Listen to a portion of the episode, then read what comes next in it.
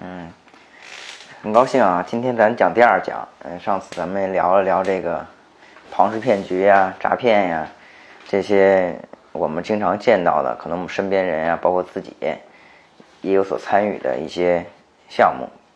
那今天呢，主要聊聊这个呃理财的误区。其实理财，嗯，对于所有人来讲呢，都是非常必备的一个技能。好多人说我又没钱，我理什么财呀？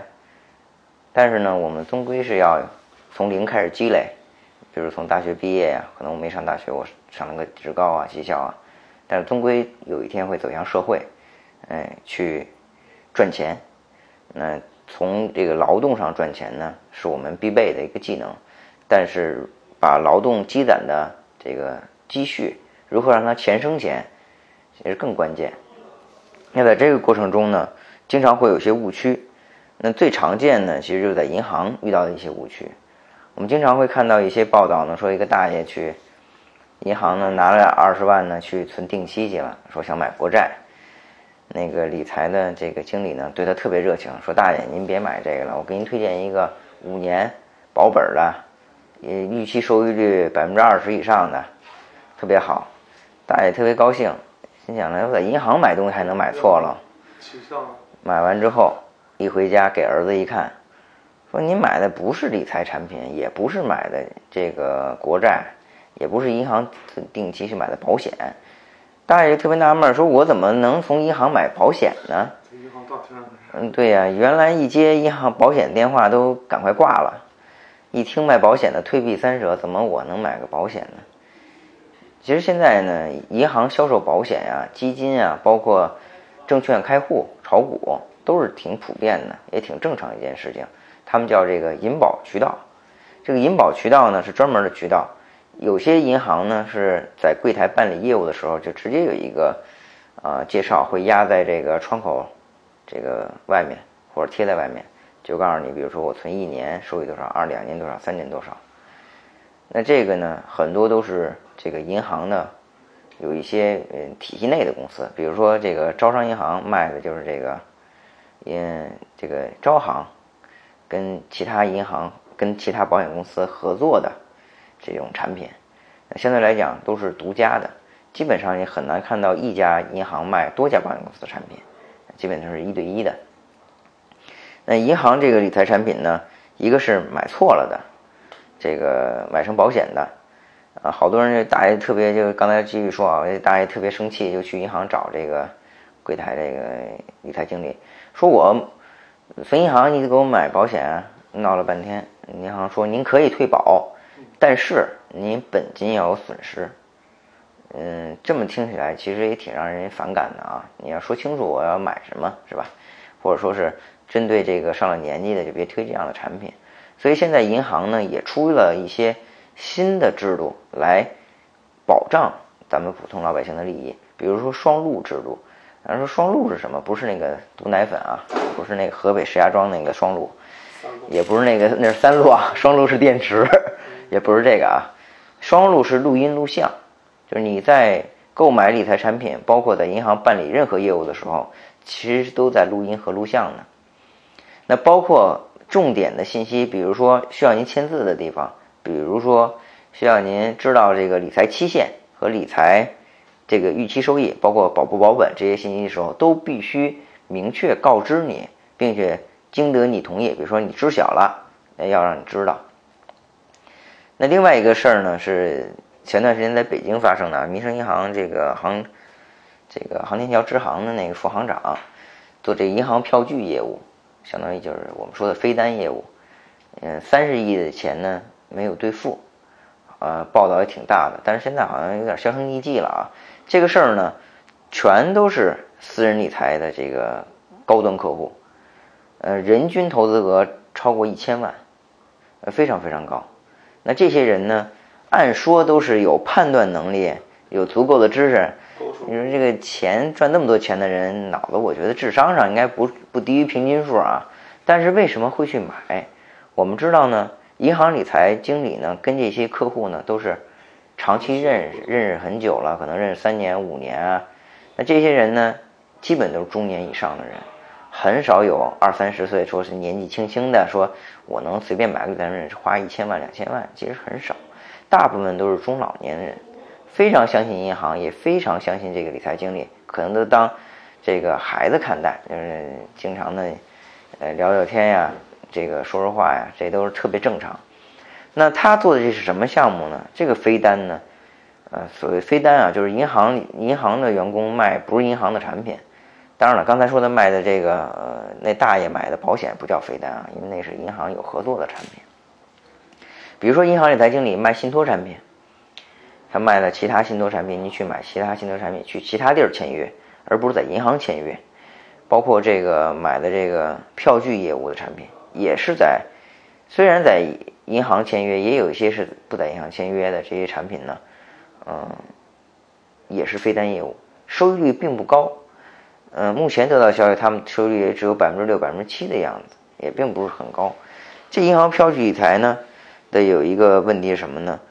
呃，就是某个人、某家银行，呃，不是某个公司、某个企业，说我有一个借款，嗯，有一个应收账款，可能只有个三千万。好，这三千万呢，嗯，我怎么去这个？承兑汇票，它叫商业票据。这类案件呢，基本都是私刻公章。所谓私刻公章，就开盖个萝卜章，说这个叫叫银行承兑汇票公章，盖这么一东西。这是违法的。嗯，这个呢被成层层转手，比如说现在是从这个地方城商行转到了这个这个股份制银行，哎，这样层层转转手之后，等到说要兑换兑兑现的时候。哎，说你这票是假的，一下子就暴露出来了。刚才说的这个票据的涉嫌三十亿的这个民生银行，嗯，这个支行的副行长这个事儿呢，就是这么一个问题。它其实是一个违法行为。那除了买这个，这是出事儿的飞单，也有一些没出事儿的飞单。就我们一个朋友呢，买信托公买信托产品，他说他买第一单信托产品呢，就是在。某个银行，我也不说哪个银行了，北京地方城商行买呢，就说您啊，别买我们银行理财产品，这个让人收益率低，就反正我您也去买那个信托产品，信托产品也特别好，它呢也一般都是刚性兑付，目前还没有打破刚性兑付，说去买，买了两年呢，尝到甜头了。我们知道这个所有的理财销售呢都是有佣金的，所以呢提成都是销售相对来讲提成比较高的。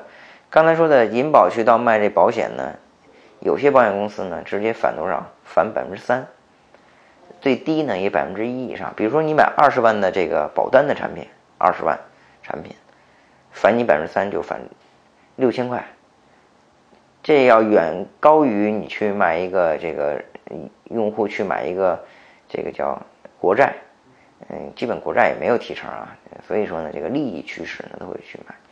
包括刚才说这个三十亿提成，那都是巨大的数字，可能远高于这个行长、这副行长呢一辈子的收入、一辈子的工资收入，所以都铤而走险。那我们说了，这个熟悉的地方、熟悉的人也不能完全相信。呃，银行很熟悉，这银行经理也很熟悉，但是也不能贸然去相信。嗯，怎么去鉴别呢？我们常见的啊，就是有四点就可以搞定。第一点呢，银行发行的产产品呢，都是有编码的，都是有标号的。这个呢是可以通过中国理财网查询。这中国理财网啊，是中国人民银行旗下的一个网站，可以查询所有的各大银行、各个银行，包括地方城商行的理财产品。那这个呢是第一。第二呢，你看这个钱转到哪儿？如果说你买，对你买的账户，你说你买的是保险，肯定转到保险公司账户嘛。你买信托肯定是信托公司账户，那你要是转到的是银行理财账户，比如说从你自己的账户转到你的银行理财账户，好，那这个就说明银行理财产品。第三个呢，对这个回回报率，目前来看的回报率呢，基本上很难有超过百分之五，除非你是特别大的客户，可能有个百分之五点一呀，百分之五就很不错了。大多数银行理财产品都是百分之三点五到百分之四点五居多，根据你期限呀、时间呀，那这个如果说你这收益率超过一倍或者超过百分之五十，那基本上呢就就不要买了，那不要买了。第四个呢，就这个信息呢会非常全面，就这个理财产品有个说明书，包括呢这个是否保本、募集资金的投向、收益和期限。不同期限呢，它会给你做一个风险测试。比如说我做测试，我每次做完测试都是这个叫呃风险这个平衡型，或者叫这个保守型的。其实我投资风风格呢还是比较激进的。我也不知道银行理财为什么给我每次测试都是这个比较呃建议我买保本型的。那这个呢也是四点吧，通过这四点可以基本判断。那刚才说的双录。现在银行网点都双录，就怕银行呢给你一些这个呃卖一些推销的产品啊，呃也是规范他们的这个操作行为。内部管理。对内部管理，这个双录呢，嗯，也是这个银监会来做的，银监会来不断的出台文件来做的，这个基本上是可以规避买错的风险，但是其他的风险。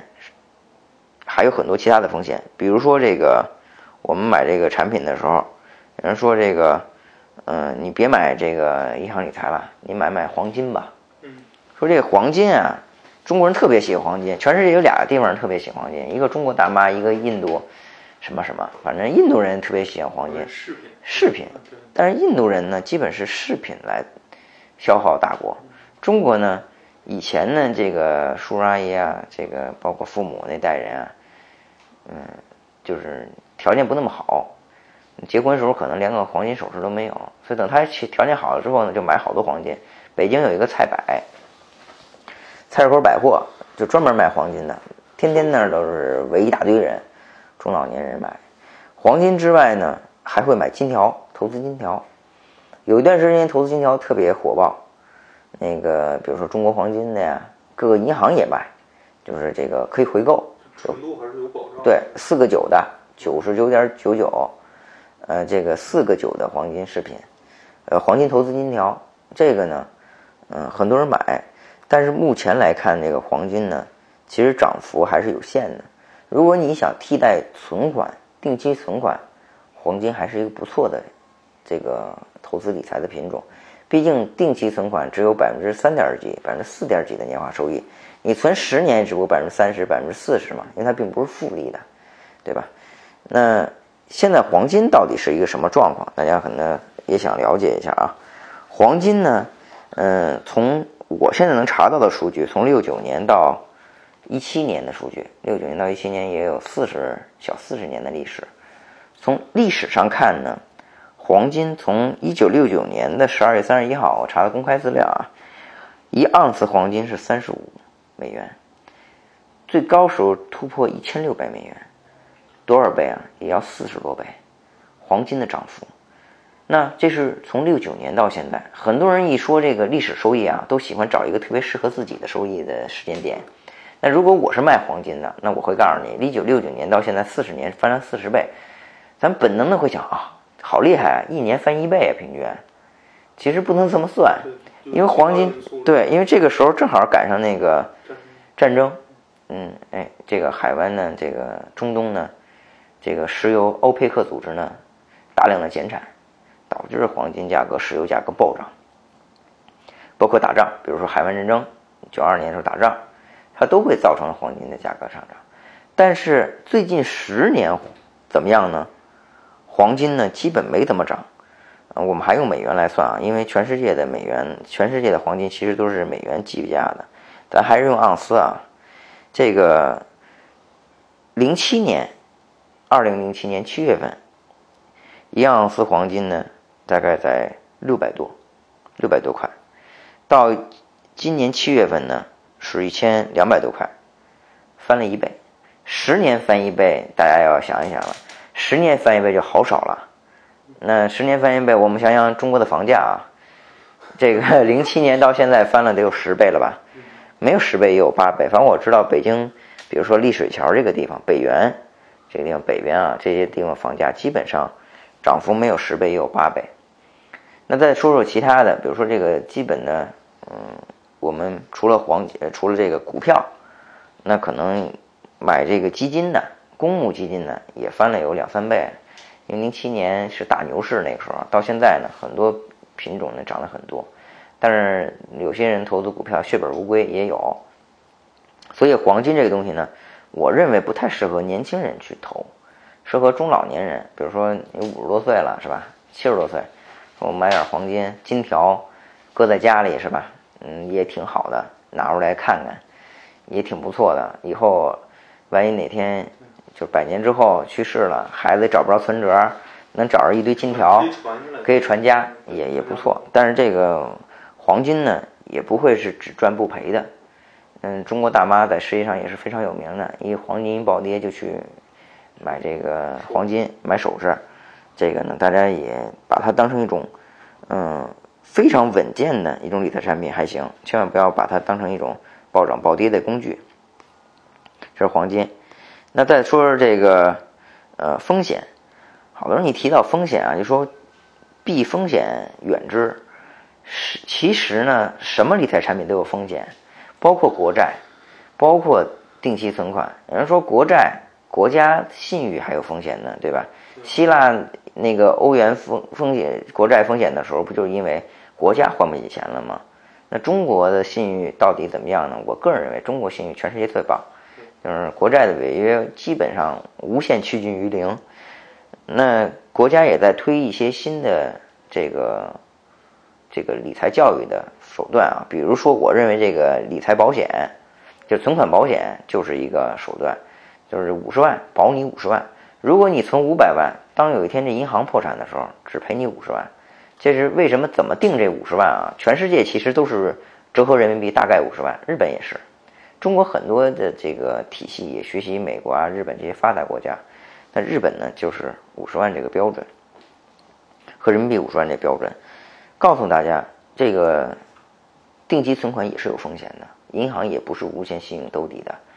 这个呢，推出也有一年了，可能对大家也没什么感受，因为目前为止中国的银行好像还没有破产呢。对吧？那个，尤其大的，嗯，大的国有银行啊，城商行什么的。现在银行啊，理财产品呢，呃，有空了朋友可以看看，包括招商银行啊、中国银行，因为我经常用这俩银行。它呢，专门有一个区域，手机 app 上有一个区域叫大额保单，就是大额大额存单，说错了，大额存单不大额保单啊，大额存单，你超过二十万的就可以有一定溢价空间，就上浮百分之十。在基准的利率，五年期定期存款利率上浮百分之十、百分之二十。如果呢有兴趣去买银行理财存款的话，可以看看这样的产品，或者去柜台的时候多问一句，他可能会告诉你，比如说您这个存款的时候可以多百分之二十，比如达到一定这个数额的时候，这个呢也也是不错的。刚才说的风险，所有的事情都有风险，就是风险的高与低，但是呢。所有事情风险呢，一旦发生就是百分之百的风险。有人说这个一不怕万一，不怕一万就怕万一，万分之一的概率到你身上，你赶上了就是百分之百，万分之一万，对吧？这是赶上了。所以说呢，我们看这个风险的时候，不能单纯的就是跟那个赌博一样算这个赔率，其实也要看这个产品的投向，到这个钱用在什么地方，你认为未来经济趋势是什么样？你能不能认为，比如说这个趋势是好是向好的，你买了一个产品，哪怕它的风险概率是百分之五十，甚至百分之八十，你的其实胜算的概率也非常非常高。如果你投向了一个国家本来就是在去产能的行业，比如水泥、钢铁这样去产能的行业，就算它的资质再好，这家企业你也要也要算一算，是不是要把钱借给这家这样的公司，把这个钱呢投向这样的公司去经营。这是风险，所以呢，我们一定要根据风险不同呢来做这个这个呃分解。我们说呢，这个风险呢也要配比。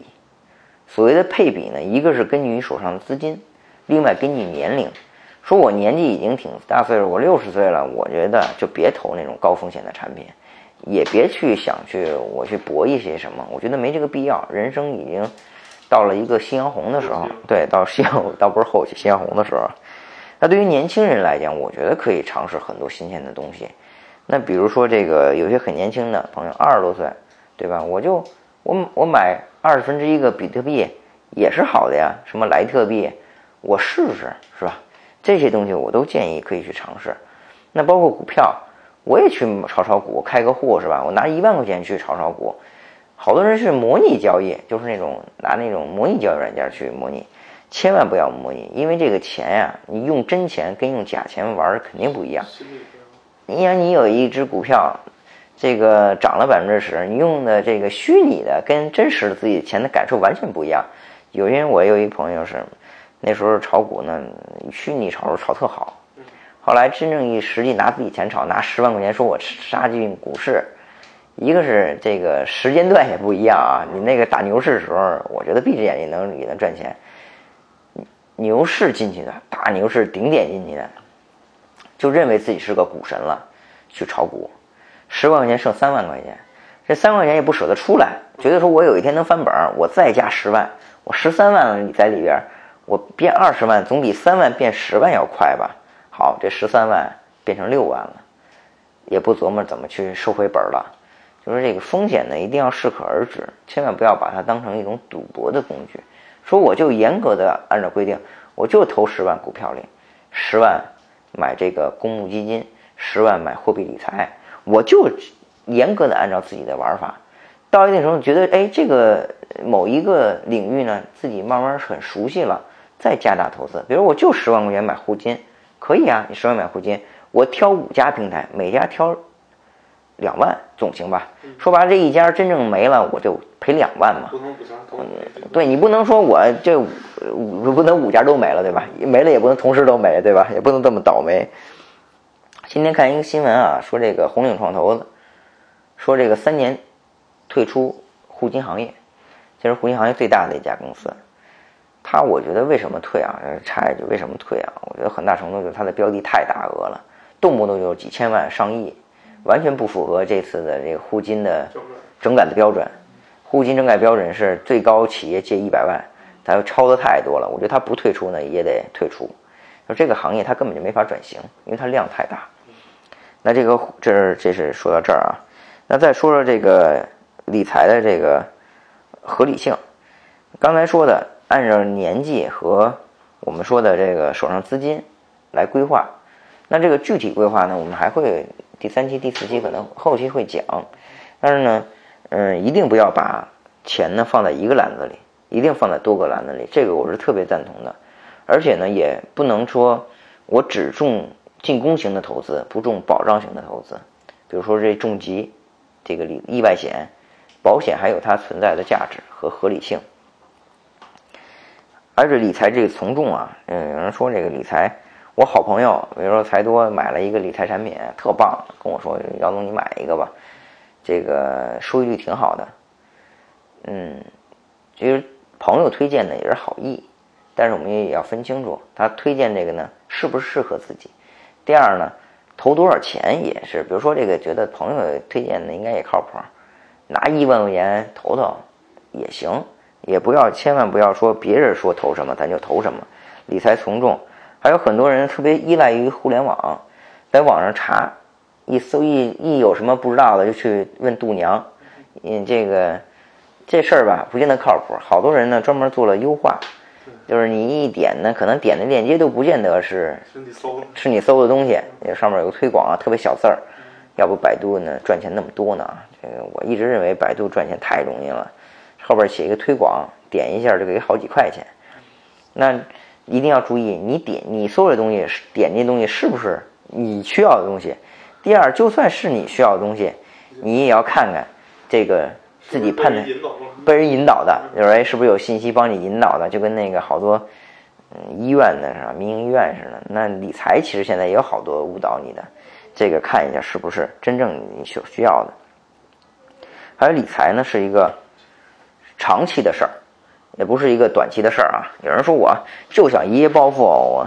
我今天开一奥拓，我明天想开一奥迪，大后天想开一个玛莎拉蒂。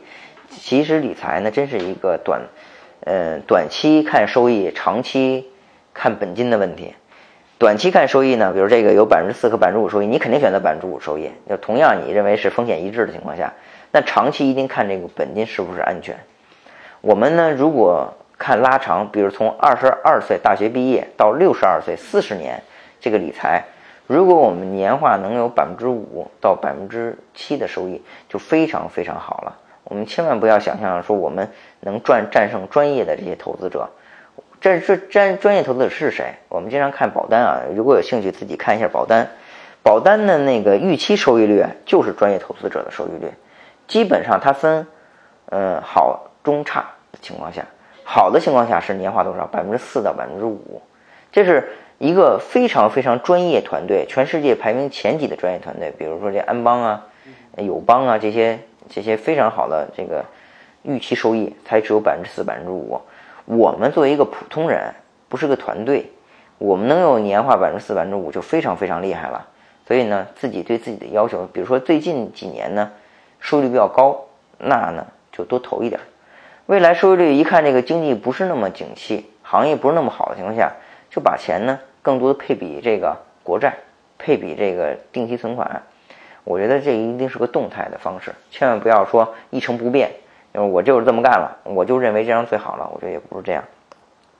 再说理财呢，有时候理财我老是愿意说消费，消费有一些误区。其实，比如说车贷，你买车的时候跟你说年化三年总共给给百分之十四点七的这个利息就可以。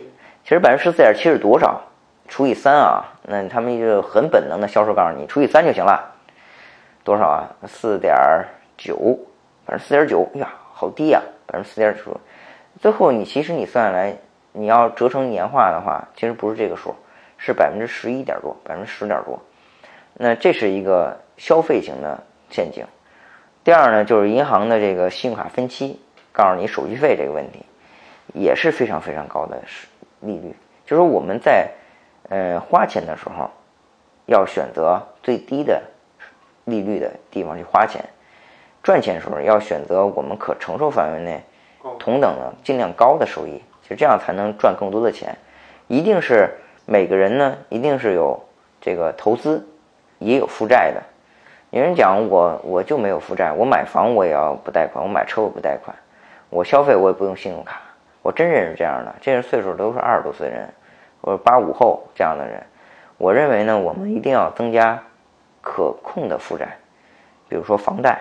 车贷、消费贷增加一部分，并且拿出一部分去投资，非常像企业。我们一个人的家庭呢，非常像企业经营，企业经营一样，一定要保证第一呢，充足的现金流，跟家里跟企业一样。第二呢，也要合理的、适当的负债，对吧？那我们也企业也要负债，也也有这个定期的，也有一些存款，保证这个企业的经营。基本上讲呢，就讲这些，嗯。讲讲理财的误区，其实这些误区呢，还是多个心眼儿。其实如果有一些不太知道的，或者说有些拿不准的呢，多问问从事金融行业的人，或者呢，在我们节目这个留言，我们也尽量给大家解答。好，今天就到这儿。